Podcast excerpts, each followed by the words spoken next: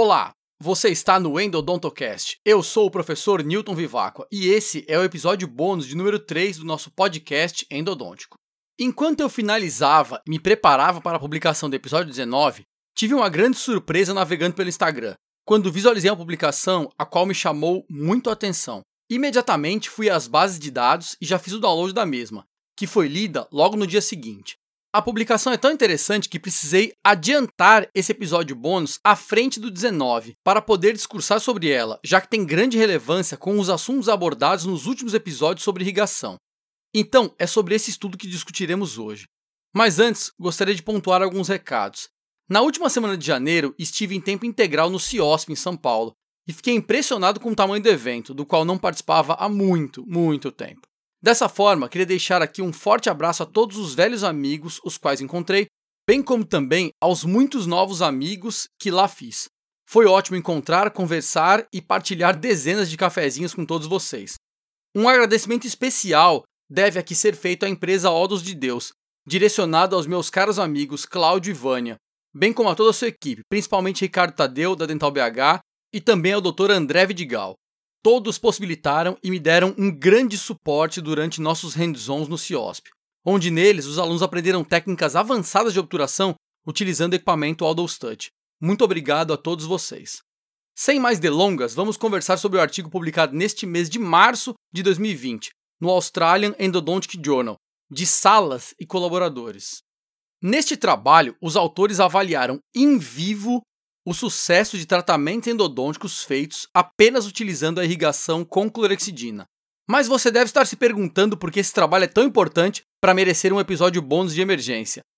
Porque trabalhos em vivo são tão raros na endodontia que precisamos divulgar sempre cada um deles, pois só assim compreenderemos a realidade dos tratamentos em nossos pacientes.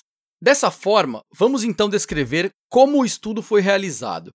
Ele foi composto por 72 pacientes com tratamentos endodônticos a serem realizados por apenas um operador. 26 deles com casos vitais, 21 com necroses e 25 com reintervenções ou retratamentos. Os autores comentam que 46 desses dentes apresentavam lesão, a exata soma dos casos de necro e retratamentos. Os tratamentos foram feitos da seguinte forma: os vitais em uma sessão, com irrigação de 10 ml de clorexidina 0,12%. As necroses e os retratamentos em duas sessões, com irrigação de 10 ml de clorexidina 2% e medicação de hidróxido de cálcio e clorexidina 2%, misturadas. Foi feita também uma agitação final com EDTA e ultrassom em todos os casos, e as obturações foram feitas com gutapercha e cimento apexite, pelas técnicas da condensação lateral ou cone único. Agora aqui entra um grave problema. Todos os dentes foram selados com coltosol entre as sessões e após a conclusão do tratamento, sendo encaminhados para os devidos indicadores para a restauração definitiva.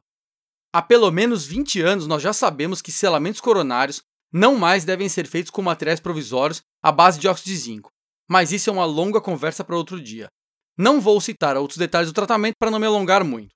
Como resultados gerais de sucesso endodôntico, foram obtidas as seguintes porcentagens: vitais, 84,6%, necroses, 76%, retratamentos, 84%.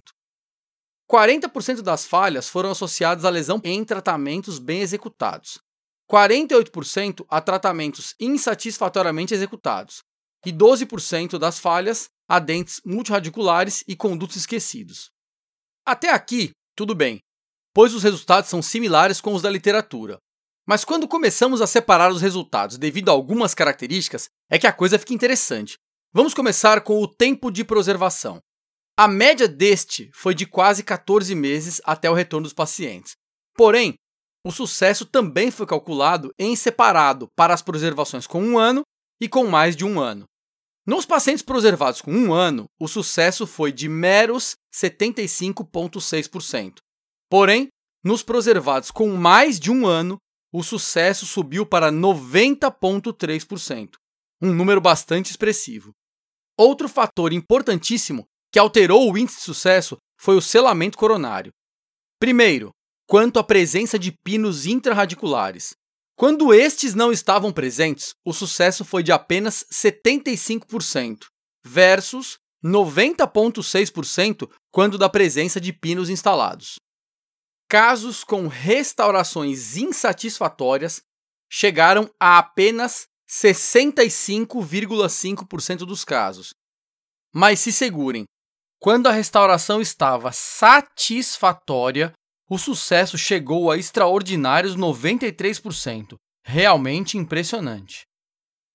Alguns pontos importantes do trabalho poderiam ser questionados, como por que usar 0,12% de clorexidina em casos vitais se ela é biocompatível? Esse pensamento só tem nexo para substâncias tóxicas. A literatura já nos mostrou que a concentração correta da clorexidina é 2% para irrigação. Outro ponto abordado sem muitos detalhes no artigo foi o comprimento de trabalho. No relato, este foi feito utilizando um localizador foraminal e confirmado a menos 1 milímetro aquém do vértice radiográfico com um sensor digital. Mas você, ouvinte do Endodontocast, sabe que o forame não está no vértice radiográfico em 80% dos casos e que não se confirma a odontometria eletrônica com radiografia, pois isso é um erro. Você deve se lembrar dos episódios 7 e 8, onde abordamos detalhadamente esses pontos. Os autores discutem também o baixo sucesso em casos vitais, devido à falta da dissolução tecidual da clorexidina. Mas, novamente, você, ouvinte, já sabe que a dissolução tecidual não ocorre adequadamente em dentes reais. Esse tema também foi abordado nos episódios 17 e 18. Mas, enfim, o que esse estudo nos ensina? 1. Um, que os estudos em vivo são mesmo os mais relevantes para o avanço da nossa especialidade. 2 que você deve restaurar os seus casos definitivamente, com ou sem pinos, ou então, provisoriamente, com materiais resistentes de médio a longo prazo, como por exemplo, ionômero de vidro. A diferença de sucesso relativo chegou a quase 30%, uma diferença muito alta. Não vale a pena arriscar. 3.